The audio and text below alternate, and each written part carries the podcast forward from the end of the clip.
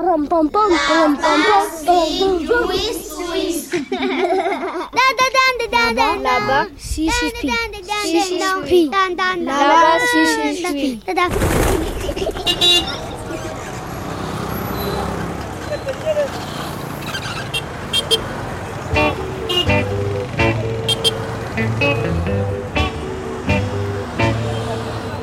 Alors là, on est dans, on est dans Goma.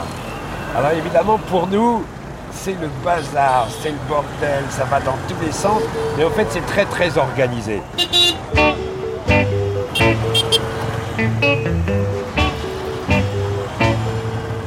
Il y a les motos-taxis. Alors on peut monter à 2, 3, 4 sur un, métro- un moto-taxi. Ils sont tous de la même couleur, ils sont tous rouges. Les mototaxis, là voilà un flot de mototaxis qui se dirigent contre nous. Évidemment, pas de casque. Voilà. Alors c'est une habileté extraordinaire parce que il y a des trous dans la rue. Il n'y a même pas de route du tout là, où on est. C'est de la poussière, des trous et des cailloux. Les gars roulent avec une habileté formidable. Voilà trois qui arrivent vers nous, qui cherchent des clients, tout à fait décontractés. Et alors, les clients sont très forts. Souvent, c'est des clientes, c'est des dames qui reviennent du marché, qui vont au marché et qui viennent avec des ballots, avec des bassines. euh, qui sont tout à fait tranquilles, on dirait des princesses en exil qui sont là, parfois avec des mômes. Et le reste, alors le reste, à part quelques gros camions qui passent, le reste, c'est des véhicules blancs, c'est-à-dire soit des Nations Unies, ou bien les humanitaires. Alors, Goma, l'une des grandes capitales des humanitaires, il y en a dans tous les sens, des gros 4x4, avec parfois des grandes bannières, euh, la Croix-Rouge ou les et puis des antennes euh, mirobolantes, impeccables la plupart du temps, qui traversent la foule avec à l'arrière parfois un, une- un humanitaire blanc, euh, spécialiste de quelque chose, un expert en ne sait quoi, derrière les vitres, euh, avec euh, l'air conditionné, les lunettes noires, il a l'air très grave et très concentré, tout un but de sa mission de civilisatrice. Et devant nous, il y a le, le volcan.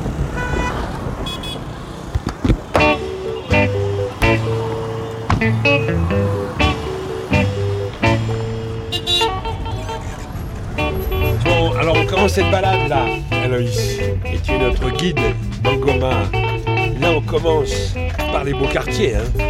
Là, c'est le quartier des beaux hôtels, des beaux restaurants et des humanitaires. Les humanitaires sont très nombreux dans le coin.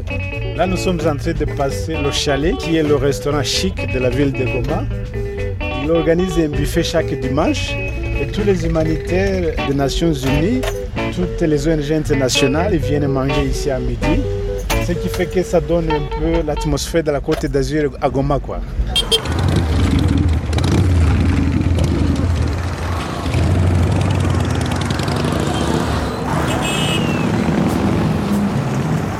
Salut, c'est Daniel Mermès et là-bas si j'y suis avec Guy Ventil, Congo, Kivu, Katanga, ce magnifique gâteau africain. Flight number two, arriving from Ah là oui, c'est prodigieux. On voit un nuage rougeoyant au-dessus du volcan, dans l'obscurité qu'on distingue à peine le volcan, mais on voit un nuage dans le noir, rouge-orange. Ah ça, j'ai jamais vu ça de ma vie. Une lueur rouge. C'est encore un peu couvert, mais je pense que euh, d'ici quelques heures, ça sera tout rouge, ça sera très beau. Si on ne le sait pas, on peut prendre ça pour un, pour un, un bout de coucher de soleil, mais c'est c'est pas un coucher de soleil. Non, non. C'est quelques lueurs pourpres comme ça. Ça, c'est la lueur du lac de lave qui se trouve dans le ventre du volcan. Alors, pendant l'éruption de 2002, il y a un détail important que je voulais vous montrer ici. Ici, se trouvaient les réserves du carburant. Il y a eu une sorte de miracle terrible. La lave s'est arrêtée juste à côté des citernes. Et là, on ne sait pas ce qui s'est passé. Que la lave s'est arrêtée juste Non, à c'est côté, incroyable, à ouais. côté des citernes. Je trouvais ça extraordinaire. Parce qu'on a vu combien les stations d'essence qui étaient en ville, quand ils étaient brûlés par la lave, on voyait une sorte de bombe qui montait à 50, 100 mètres en haut, avec un bruit assourdissant, c'était quelque chose.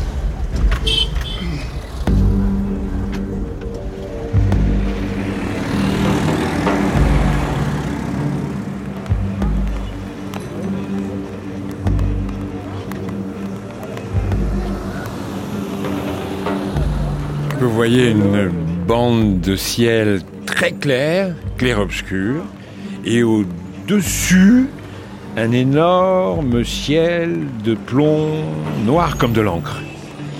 Et dans ces ténèbres, cette lueur rouge, d'un rouge pourpre, comme en effet vous n'en avez jamais vu.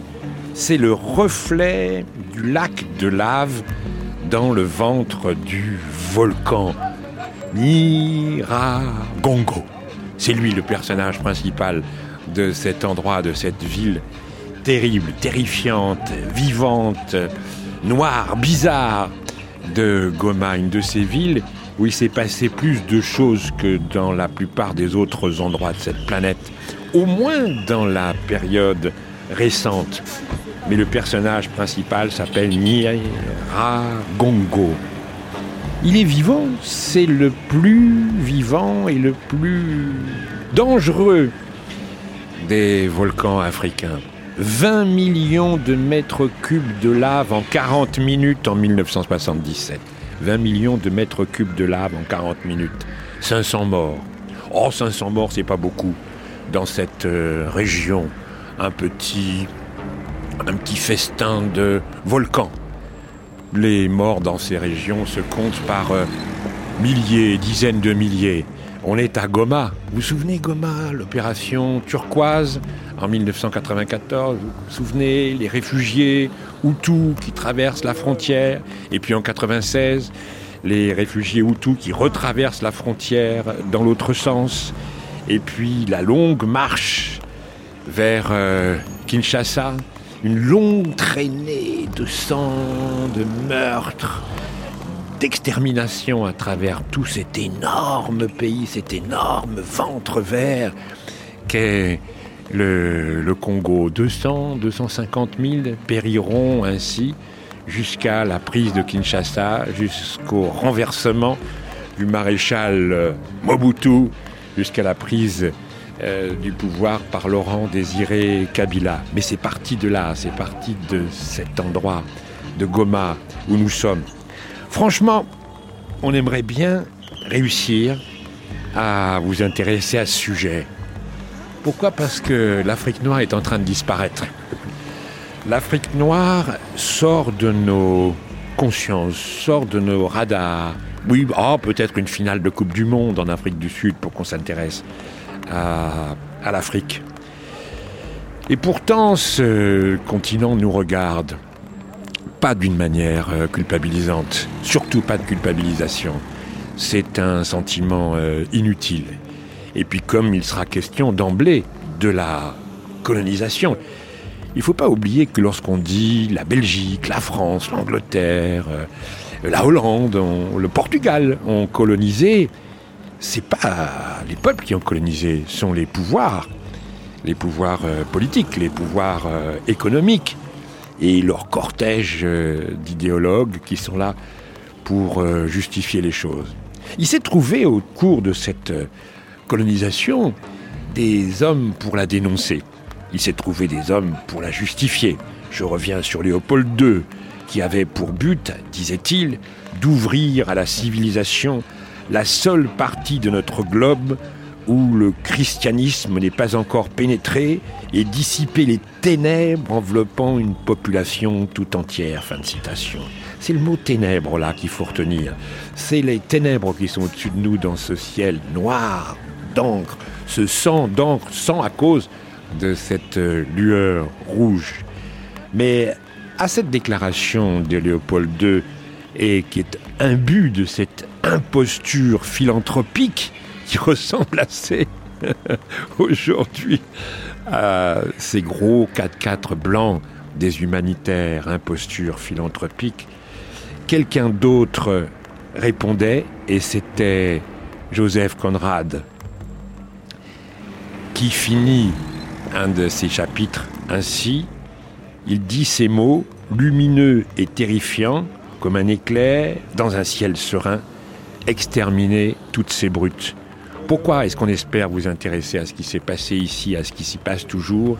C'est qu'il y a là des clés de notre temps, de notre XXe siècle. des choses qui expliquent non seulement les, le génocide du Rwanda, et les génocides, peut-être, on va en discuter, qui s'est propagé à travers le Congo, mais aussi notre XXe siècle à nous en Europe. C'est jusqu'à 16 heures. C'est là-bas, si j'y suis, avec Guy Congo, Kivu, Katanga, ce magnifique gâteau africain.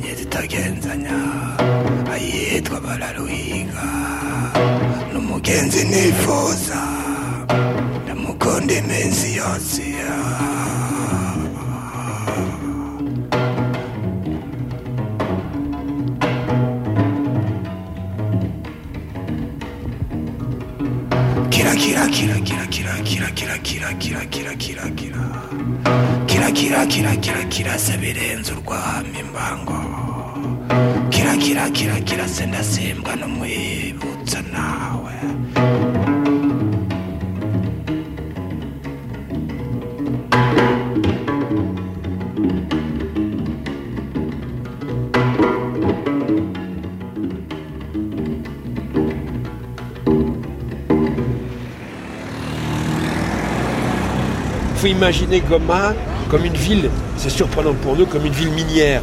On dirait un peu le- les, les villes du nord de la Terrible. Parce que comme la ville est au pied du volcan, la terre est noire. Partout il y a ces roches euh, noires, cette lave. Et c'est d'abord une ville qui est en dessous d'un volcan, Aloïs. Non, c'est une ville qui est construite sur les pierres volcaniques.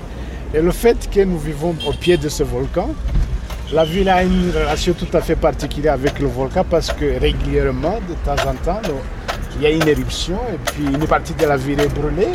Et puis la vie continue toujours. hein. Je me rappelle en 2002, il y a eu l'éruption volcanique. Notre institut, Paul Institute, a fait une recherche pour savoir en fait faut-il maintenant déménager la ville ou pas. Et les résultats de notre recherche, c'était très clair que personne ne voulait quitter la ville de Goma. D'accord. On aurait pu croire que les gens allaient fuir. Il y a quand même une centaine de morts. En 2002, la dernière éruption de 2002, la lave arrivait dans la ville, recouvrait des parties des quartiers, une partie de l'aéroport. Presque la moitié de l'aéroport a été euh, ensevelie. Et tu disais que tu disais que les gens, non seulement les gens n'ont pas fui, mais ils se faisaient à manger sur la. Ils utilisaient la lave en, en fusion pour euh, faire la cuisine. Oui, les gens préparaient la nourriture sur euh, la lave chaude. Il faut dire quand même que le- moi, j'ai, bon, c'est dommage parce que notre institut a brûlé, beaucoup de maisons ont brûlé. Mais en fait, aussi, il faut dire qu'assister à une coulée de lave réelle en direct, Ouais. c'est un phénomène d'une beauté extraordinaire. C'est vraiment extraordinaire. hein. Que le volcan, là, on le voit là, il est juste derrière nous, il est en train de fumer. Mais alors là, tout de suite avec Goma, on parle du volcan, on parle du feu, mais il faut parler de l'eau. Parce que Goma, c'est le lac Kivu, immense lac, donc une ville coincée entre l'eau et le feu. Aloïs, tu, tu parles de Goma. Si le mot Goma est lié à quelque chose en France, veut dire quelque chose pour les Français, c'est bien 94. Ce flot invraisemblable de réfugiés, vraiment ce flot humain qui rentre dans Goma, c'était une des quatre villes hein, par où les réfugiés sont rentrés. Ça a été un million de réfugiés en quelques jours. Bah, écoute, ça c'est le phénomène le plus spectaculaire que cette région a connu. D'abord en juillet 1994 avec le flux massif de réfugiés rwandais qui se sont déversés sur la ville de Goma avec une capacité, à ce moment cette ville était à peu près 200 000 personnes. hein. et là vous avez à peu près euh, 700 000 personnes qui débarquent dans la ville. Donc carrément impossible de respirer. Et, et ce qui s'est passé, c'est que tout de suite, euh, on a essayé de les caser un peu à l'extérieur de la ville. Tout commence à ce moment-là. 94, les réfugiés, les réfugiés Hutus du Rwanda. Parmi eux, il y a ceux qui ont été les instigateurs du génocide du Rwanda, les phares, les forces armées rwandaises, le Hutu Power s'installe ici.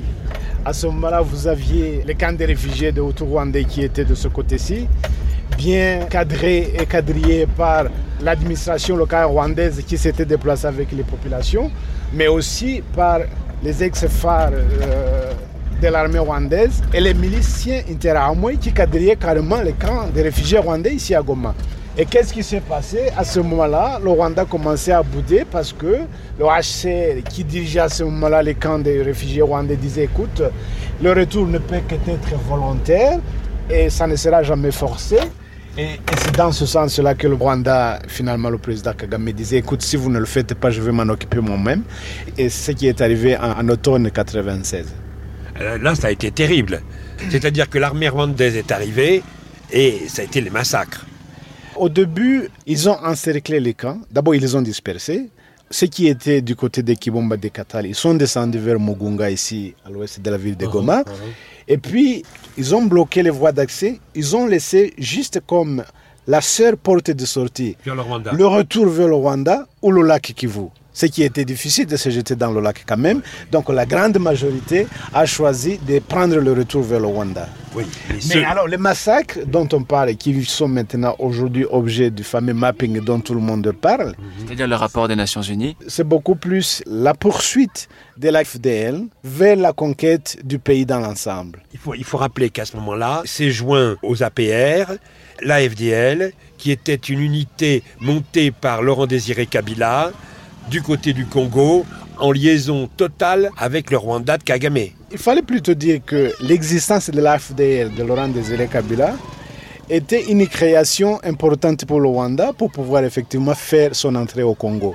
Sinon, euh, Sinon, possible. c'était une invasion. Exactement. Ça aurait été impossible pour eux de faire ce qu'ils voulaient faire sans le couvert d'un groupe local, même si on sait qu'il était fabriqué, monté de toutes pièces pour couvrir ces opérations rwandaises. Mais en réalité, ce groupe s'est mué en une rébellion nationale qu'on a appelée AFDL et dans la suite qui était tout à fait soutenue officiellement par le Rwanda et par l'Ouganda. Et quand la rébellion de l'AFDL a commencé, pour les populations congolaises, c'était une occasion à ne pas rater pour effectivement éjecter Mobutu. Et c'est ce qui s'est passé. Oui, c'est ce qui s'est passé, mais en même temps, ce qui s'est passé, c'est que ces Hutus réfugiés ici ont été poussés vers les forêts, vers le nord, et ont été massacrés. Ont été massacrés également des populations Hutus du Congo qui sont là depuis longtemps. Ça a été ces fameux massacres dont on a eu connaissance au fur et à mesure à l'époque, mais aujourd'hui, en 2010, on a ce fameux rapport dont on vient de parler, le fameux mapping, c'est-à-dire la carte de tous ces massacres qui est aujourd'hui précisément documenté et qui est un document accablant pour, alors à la fois le Rwanda, le, gouvernement du Rwanda et le gouvernement congolais de l'époque.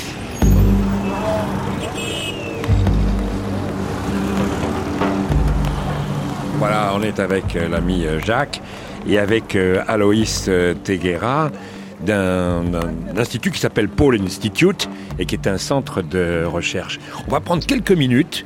Je vais essayer de vous résumer les chapitres précédents parce que déjà on emploie des mots, des raccourcis, etc. Et on, voudrait vraiment vous intéresser à cette histoire. Il faut rappeler où est le Rwanda. C'est un tout petit pays, tout comme le Burundi voisin, à côté de cet énorme Congo, je le répète, Congo, euh, RDC, République démocratique du Congo, depuis 97, mais qui auparavant s'appelait, vous le savez, le Zaïre. Or, pour mieux dominer, le colonisateur belge a exacerbé le clivage au Rwanda entre les Hutus et les Tutsis, d'ailleurs comme au Burundi, en jouant les uns contre les autres, ce qui a entraîné une suite de conflits et de massacres à partir de la fin des années 50. Du coup, des Tutsis s'exilent, surtout dans les pays voisins, notamment en Ouganda, et de là ils vont préparer le retour, la revanche, et constituent une, armée très solide qui s'appelle le FPR, Front Patriotique Rwandais, et qui va rentrer au Rwanda en 1990 pour reprendre le pouvoir et avancer jusqu'à Kigali en 94. Là, pour se défendre et en représailles, ce qu'on appelle le Hutu Power, c'est-à-dire les Hutus euh, radicaux ou Ineramwe, vont se lancer dans une suite de massacres organisés. C'est le génocide des Tutsis du Rwanda. 800 000 victimes, dit-on, 1 million, dit-on. En 100 jours, ce génocide se déroule. Il est très rapidement, les massacres sont très rapidement qualifiés de génocide. Se déroule au su et au vu du monde entier qui regarde et ne fait rien, ni les Nations Unies, ni les États-Unis, ni l'Europe, ni d'autres puissances, ni d'autres pays africains. Personne n'arrêtera les tueries. Enfin, en juin 1994, la France, qui a à l'époque pour président François Mitterrand et pour Premier ministre Édouard Balladur, lance l'opération turquoise pour assurer la protection, non pas des Tutsis, mais des Hutus. Et grâce à cette opération turquoise, par dizaines de milliers, les Hutus vont se réfugier à ce qui est à l'époque encore le Zaïre et vont se réfugier notamment là où nous sommes, c'est-à-dire à Goma. Au total, on estime, on avance parfois le chiffre de 2 millions de réfugiés qui s'installeront le long de la frontière avec le Rwanda. Alors parmi ces réfugiés, il y a les membres du pouvoir, Hutu, les forces armées, les instigateurs et les exécuteurs du génocide, mais il y a aussi des Hutus tout à fait ordinaires qui ne sont coupables de rien, mais qui redoutent au Rwanda les représailles des Tutsis qui vont prendre le pouvoir en juillet 1994. Euh, Malgré la présence du HCR et des nombreuses ONG, très vite, le pouvoir Hutu, le Hutu Power, va prendre le contrôle des camps de réfugiés, va préparer le retour et la revanche. C'est du moins ce que redoute et dénonce Kagame, le général Kagame, qui est l'homme fort du Rwanda, homme fort non seulement à cause de sa victoire militaire, mais à cause de l'énorme capital victimaire que lui confère le génocide. La lâcheté de la communauté internationale lui donne une totale impunité, une totale immunité, plus rien ne l'arrête. La menace que constituent les camps de réfugiés Hutus au Zaïre lui fournit le prétexte d'entrer au Zaïre. En vérité, au Zaïre, d'autres choses attirent le Rwanda de Kagame. Le Rwanda n'a aucune ressource, alors que le Zaïre n'a que ça, regorge de ressources. C'est le fameux scandale géologique, tout un tas de minerais sur lesquels nous, nous reviendrons, mais dans cette zone, tout particulièrement le coltan, qui est ce minerai nécessaire au fonctionnement de nos portables et de nos ordinateurs, tout comme la cassitérite. Et évidemment, il s'agit de ressources qui sont convoitées. Mais pour ça, il faut faire tomber Mobutu, qui est encore au pouvoir, et s'imposer aux, aux Alors, le Rwanda va choisir un opposant à Mobutu, un vieil opposant à Mobutu, une sorte d'homme de, paille, d'idiot utile, et ce sera Laurent Désiré Kabila qui se retrouve à la tête des AFDL, dont on vient de parler, Alliance des forces démocratiques pour la libération du Zaïre, fait un mélange de forces Tutsi du Rwanda, du Burundi et de l'Ouganda. Tout ça se passe en 1996. Et la première grande opération du AFDL, ce sera l'évacuation du camp de Mugunga, qui est juste à côté, à la sortie de Goma. Il s'agit d'un camp où on a 750 000, 720 000, 750 000 personnes qui sont euh, réfugiés, là, serrés les uns contre les autres. Alors en quelques jours, plus précisément le 16 novembre 1996, la FDL va procéder au nettoyage du camp. En quelques heures, en quelques heures, 600 000 personnes vont être poussées vers la frontière, vers le Rwanda. Rentrer au Rwanda. Ils rentrent 600 000. Mais il en restera 120 000, 150 000 qui vont être pourchassés, qui vont euh, être massacrés, qui vont euh, disparaître et qui constituent une part de ceux qui figurent maintenant dans cette succession de rapports. Parce que si aujourd'hui on publie, on a publié au mois d'octobre euh, ce rapport des Nations Unies, il y a bien longtemps que, déjà en 97, puis en 99, puis en 2000, etc., on a publié des rapports, des témoignages, des reportages nombreux pour dénoncer ces massacres et ces tueries qui vont se succéder, visant évidemment, en principe, le, Hutu Power, ceux qui veulent revenir au Rwanda et qui sont les génocidaires, bien évidemment, mais pas seulement. Ce sera en général les Hutus et les Hutus pour ce qu'ils sont, pour ce qu'ils sont en tant que Hutus, qui seront bel et bien euh, massacrés au cours de ces deux années, de 96 à 1998. En 2000, des gens comme euh, Ronnie Broman, euh, le journaliste Stephen Smith et la chercheuse Claudine Vidal dénoncent le FPR de Kagame et indiquent que le FPR a persécuté sur 2000 km entre Goma et Kinshasa, à travers la forêt équatoriale, des civils dont 200 000 ont péri d'inanition ou de maladie ou exécutés par des unités spéciales lancées depuis Kigali.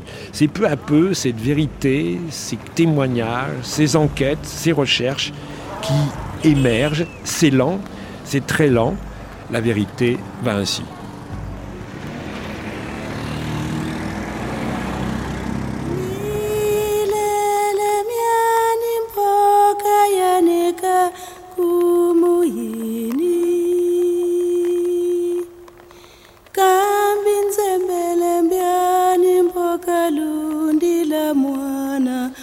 Sana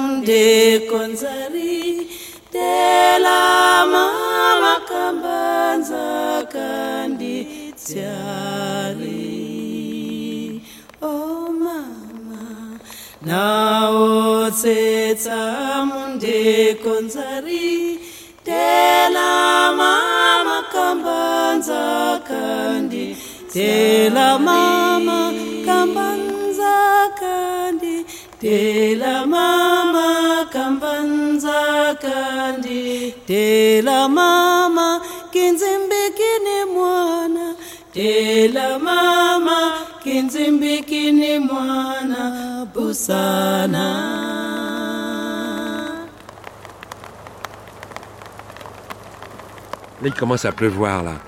Mais là, en contrebas du terrain de foot... Donc, donc là, après, après les toilettes en bâche, là-bas, Ouais, ouais. il y a une fosse commune. Et on a retrouvé beaucoup de corps Oui, oui, il y a beaucoup de corps. Donc si, vous- si on y va, on, on vous raconterait des fils en fer. On a déjà Autour isolé, oui, autour, pour signaler qu'il y a une fosse Il y a une commune. fosse commune là. Donc, euh, il y a combien de corps dedans, tu sais? C'est beaucoup, c'est beaucoup. Donc il y a là-bas, il y a encore ici en haut. Donc ici haut, à quelques 200 mètres, il y a aussi d'autres corps. Donc il y a des fosses communes qu'on avait fait pendant la guerre de Laurent de Kabila, qui ont tué beaucoup de gens ici. Même nous, nous avons perdu nos grands frères, nos, nos pères. Nous- Je suis orphelin. Tes, tes parents ont été tués à ce moment-là? Oui, oui, les- mes grands frères. On ne les tuait pas avec les cartouches, c'est avec des, des petits houes. Des petites houes. Et oui, des petites houes. Qu'on travaille pour les champs. Pour, les, pour, pour planter. On, les- on les appelait les kafouni. Euh, donc on les, on les prenait puis on fait comme ça, quand? Dans la tête. On tapait dans la tête. Oui, oui. Et toi, et toi, ah, il y a les gosses qui jouent, il y a les grands qui jouent au foot là. Euh, Et toi, tes parents sont morts comme ça? Oui, oui. Sont mon- et mes grands frères, mes deux grands frères. Et ils sont enterrés où? Nous, on, a manqué les corps, donc ils sont aussi dans les fosses communes. On ne sait pas si on peut retrouver les corps dans quelle fosse commune. Nous, on peut seulement détecter avec des machines. Il y a, on dit qu'il y a des appareils qu'on utilise pour détecter si des ADN, je ne sais pas. ADN, c'est ça Euh, ADN. Oui, oui, oui. Euh, ça peut signaler que mon- mes ADN, c'est comme les ADN de mon père, et directement ça signale que c'est là où mon, l'école de mon père était enterrée. Donc on, les, Euh, on, les, on les tuait et et les, et les jeter en désordre comme ça dans les fosses communes. En fait, en fait, nous, moi, je ne savais pas si là, il y avait une fosse commune. La MONUSCO. Euh, les Nations Unies. Les ouais. Nations Unies, et ils Ils sont ont fait- venus ils ont ici fait se un- rendre compte, ils ont, ils ont essayé de, de déterrer quelque part.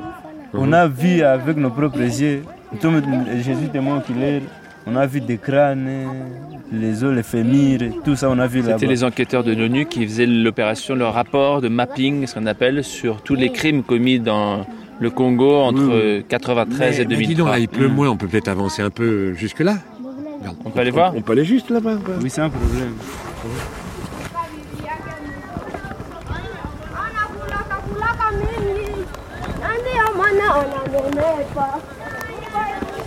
Voilà, là on est à Rutshuru, c'est à, au nord de Goma.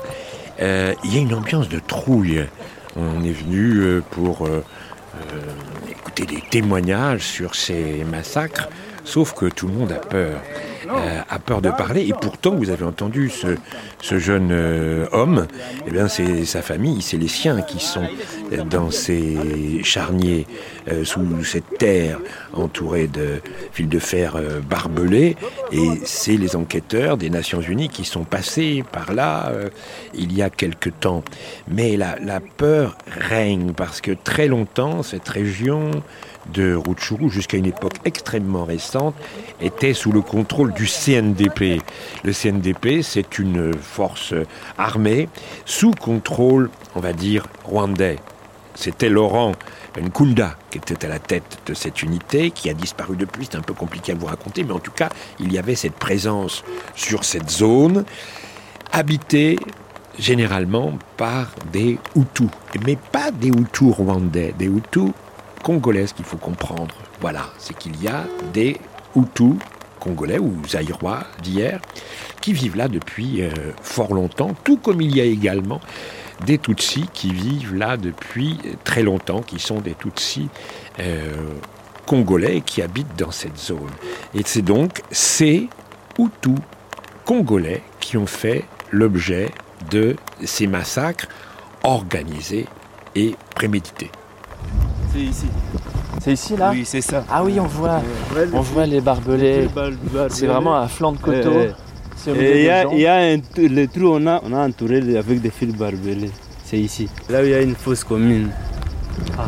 Ouais. Et ça, tout le monde le savait, évidemment. Les vieux du village le savaient. Ils le savaient. Oui, c'est nous, c'est nous les enfants qui ne le savons pas parce qu'on avait fui. On Ah avait fui dans les montagnes là-bas. J'avais 10 ans. Il y a beaucoup de fosses communes dans le coin Oui, même là-haut, à 200 mètres d'ici, même à Kiwanja, partout. Dans le territoire, il y a beaucoup de fosses communes. Ouais. On a connu beaucoup de problèmes dans ce territoire. À chaque année, on, on peut avoir des morts, chaque année, chaque année. Alors c'est mouillé là, ça tombe bien la pluie. Oui, oui. C'est plus tropical qui tombe. Vas-y, vas-y, cours si tu veux. Moi, moi, je vais au studio. Va au studio, va au Et oui, studio. je vais au studio. Pour l'émission Oui, pour l'émission. Ah, c'est ça, la radio. les- La radio n'attend pas. Vas-y.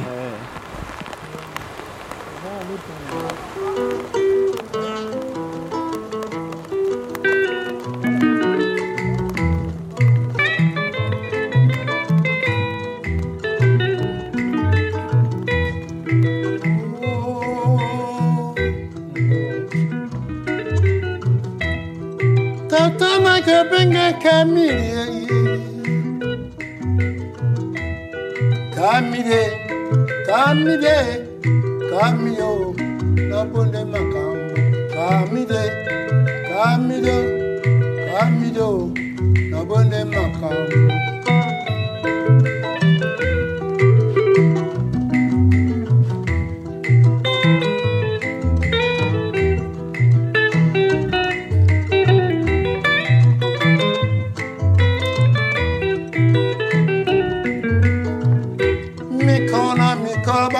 bakami solo likambo nini eleki kamili solo mikolo na mikolo so nakutunaka ye babaka midi butu na moi solo nakoyemba kamili.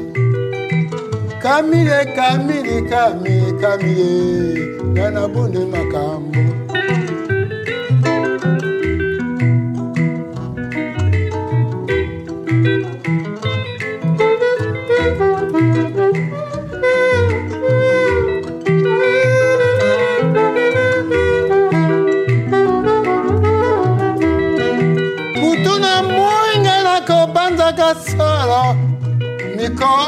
selie batuni ngai komba kamilie. Nakami kamilie. Kamili feruzie yo mwana ya papa e yo mwana ya papa e banganaki sangani o kamilie. Kamilie. Kamilie. Kamilie. Kamilie. uh,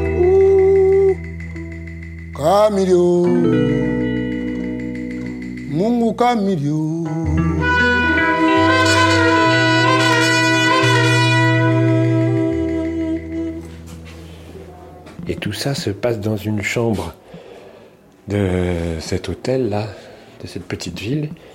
On est enfermé dans cette chambre parce que tout le monde a peur de, voilà, de parler. Donc ils ont eu le courage de venir en voiture.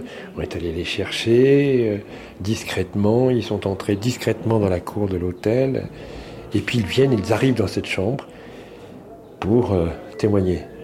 Mais euh, c'est très tendu, ils ont peur, prennent beaucoup de risques si jamais ils sont vus avec des mouzungus, c'est-à-dire nous, avec des blancs. Voilà, encore du clair-obscur dans cette, euh, dans cette chambre, dans cette pièce, avec euh, ceux qui tiennent, quels que soient les, risques qu'ils courent, à témoigner sur ce qui s'est passé, sur euh, la disparition de- des gens de leur famille, sur ce qu'ils ont vu et sur ce qu'ils ont sur le cœur aussi depuis si longtemps. Depuis si longtemps, ça fait 14 ans qu'ils ont vécu ces choses-là. Et ça fait 14 ans qu'ils attendent une reconnaissance, qu'ils attendent euh, que la justice peut-être un jour euh, se mette en route, qu'ils attendent d'être écoutés. Encore une fois, ils l'ont été. Il y a eu, je, le disais, il faut le répéter, des rapports, des reportages, des missions, des études sur qui concordent toutes sur euh, ces. Mais il y a eu aussi un blocage, un blocage évidemment du pouvoir euh, rwandais, la publication de ce qu'on appelle donc, vous avez compris, le mapping, c'est-à-dire ce rapport des Nations Unies, a suscité la colère et la rage du gouvernement euh, Rwanda qui a menacé de limiter la présence euh, de ses troupes dans la région du, du Soudan. Donc c'est quelque chose que le Rwanda ne veut pas faire savoir, ne veut pas que ça existe.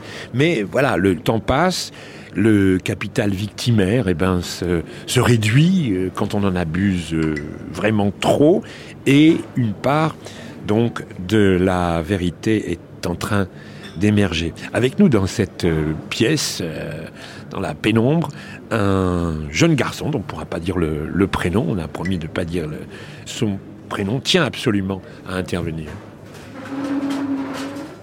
Raconte-nous un petit peu la situation en général ici, dans la région. Ah oui, euh, en fait, ce qui est vrai, c'est que maintenant, il y a un problème très sérieux par rapport à l'insécurité. hein, parce que chaque jour, on enregistre des morts partout. Parce que chaque matin, quand on se réveille, il y a des morts, il y a des pillages, il y a des viols qui se font. Et ce qui est aussi pire, c'est que même ici, dans la ville même, les gens ne dorment plus encore dans des maisons parce qu'ils ont peur d'être agressés la nuit. Et beaucoup d'histoires là qui sont en train de se passer dans cette cité de Rutshuru. Alors ici, en principe, vous êtes sécurisé, entre guillemets, par l'armée congolaise. Et à l'extérieur, vous êtes, entre guillemets, menacé par des bandes armées qui relèvent d'un groupe précis ou pas? Oui, les groupes précis, il y en a. Il y a les FDLR, il y a, il y a Les les groupes- FDLR, c'est un groupe armé, déjà ancien, qui est constitué au départ des Hutus du Rwanda qui sont venus là en 94. Oui, oui, oui, oui. En fait, ce sont ces gens-là. Mais au maintenant, il y a aussi une coalition. Il n'y a, pas que seulement des Hutus qui sont venus du Rwanda. Il y a aussi même des populations d'ici, notamment les Maïmaï, qui se sont coalisés avec les FDLR. C'est ça. Qui, qui c'est les Maïmaï Les Maïmaï, c'est des gens, en fait, euh, par rapport, si vous suivez bien l'historique de, disons, du conflit euh, ici au Congo, surtout ici à Rutshuru, il y a eu, en fait, des milices par-ci, par-là, créées par des communautés. Alors, il y a des Maïmaï qui ont été créés par d'autres communautés, il y a des Pareco. Alors, tout ce monde-là, alors, s'est associé aux FDLR. D'accord, pourquoi faire? Déstabiliser la région, parce qu'ils sont là, ils sont en train de piller, ils sont en train de violer, ils, ils font tout ce qu'il y a comme abus. Les forces rwandaises pour chasser les réfugiés, ça c'est en 96, Oui. où il y a des forces qui viennent du Rwanda à domination Tutsi, qui viennent ici pour pourchasser les Hutus qui restent ici. Pourquoi? Il y a deux raisons à ça. L'une, c'est que le gouvernement de Kigali craint que le pouvoir Hutu, le Hutu Power, se reconstitue ici et revienne au Rwanda, donc c'est une de ses craintes. Et l'autre but aussi pour le Rwanda de Kagame, c'est de venir ici, dans une région extrêmement riche, pour trouver des ressources. Au-delà de ces deux raisons que vous avancez, il y a aussi une autre raison que peut-être même la communauté internationale n'a jamais compris. C'était la raison aussi d'exterminer tout Hutu, même les Hutus congolais. C'est comme cela, même quand ils sont arrivés, ils n'ont pas tué seulement les réfugiés rwandais, les Hutus rwandais, mais ils ont aussi exterminé avec précision, avec objectif d'exterminer aussi même les Hutus qui vivaient ici chez nous. Et ce que tu dis là est confirmé par la publication au mois d'octobre de ce qu'on appelle le mapping, c'est-à-dire un rapport publié par les Nations Unies qui détaille tous les crimes commis entre 1993 et 2003 dans la région où nous sommes, mais notamment sur la période que tu indiques, c'est-à-dire 96-98. C'est-à-dire qu'il y a eu une intention génocidaire de faire disparaître un peuple pour ce qu'il est. Alors, revenons à cette époque-là, en 96, t'avais quel âge, toi? J'avais euh, 16 ans. Et il y a eu entrée de l'armée rwandaise. Sitôt arrivé ici, comme ils ont prétendu avoir une mission de venir chasser les, les Hutus, les FDLR, les, les génocidaires. Mais arrivé ici, qu'est-ce qui s'est passé? Les gens qui sont morts, ce ne sont pas seulement ces génocidaires-là, mais c'est plutôt beaucoup plus la communauté Hutu congolaise. Les gens qui sont morts dans mon quartier, est-ce qu'ils sont génocidaires? Non. Les églises qui ont été brûlées avec des gens, ce n'étaient pas des Rwandais, c'était des Hutus congolais. Les fausses communes que nous avons à Ruchuru, euh, vous voyez à Kiringa, il y a d'autres à Busanza, partout là, ce n'étaient pas des Rwandais, ce sont des Congolais. Et même les gens qui ont fait ça, ils savaient exactement que ce n'était pas des Rwandais, c'était des Hutus congolais, innocents, qui ne savent pas ce qui s'était même passé au Rwanda. Comprenez que donc, ils sont venus, non seulement avec cette mission, mais aussi chercher à pérenniser leur pouvoir. Et pour pérenniser leur pouvoir, il fallait maintenant tuer toute personne qui s'est dit Hutu. Alors, quelle a été leur stratégie? La stratégie, c'est que ils sont venus avec une liste d'abord des gens. Des gens qui étaient connus. C'est des chefs, ça, c'est tel, des professeurs, tout ça. Alors, il y avait d'abord une liste déjà qu'il fallait tuer. C'est comme ça qu'ils ont commencé par là et les ont tués. Toute personne qui avait étudié et qui avait au moins un niveau de diplôme d'État, là, il fallait exterminer. Parce que c'était des personnes dangereuses croyant que non, plus tard, ils allaient dénoncer ça. Là, il fallait directement exterminer ces gens. Et à part ça aussi, ils sont allés plus loin. C'est comme ça qu'ils ont même commencé à appeler des gens dans des réunions, dans des églises. Et puis, quand vous êtes là, on met le feu. Il y a beaucoup qui sont morts. C'est-à-dire qu'ils ont reproduit ce qui était arrivé au Tutsi du Rwanda. Exactement. Ils ont même utilisé des coups de machette, ils ont utilisé même des haches, ils ont utilisé des houes. Taper les gens dans, la tête et ils sont morts. Alors, qu'est-ce qu'ils ont fait? Ils ont creusé des trous, ils ont fait des, des fosses communes. Et je me rappelle, mais maintenant ici, euh, en 90, 98, quand le RCD commence, il y a même des endroits où on a déterré des os ici chez nous au Congo, qu'on a amené au Rwanda et qu'on a mis même dans des musées au Rwanda, en disant que ce sont des Tutsis qui sont morts, alors que c'est des os qui ont été déterrés ici chez nous. Et on a amené au Rwanda et on montre aux gens que non, voilà, il y a un génocide. Et maintenant, là, la communauté internationale, quand les Blancs arrivent, vous dit non, non, là, tout le monde maintenant doit pleurer, il faut amener de l'argent, il faut faire ceci, au détriment des autres.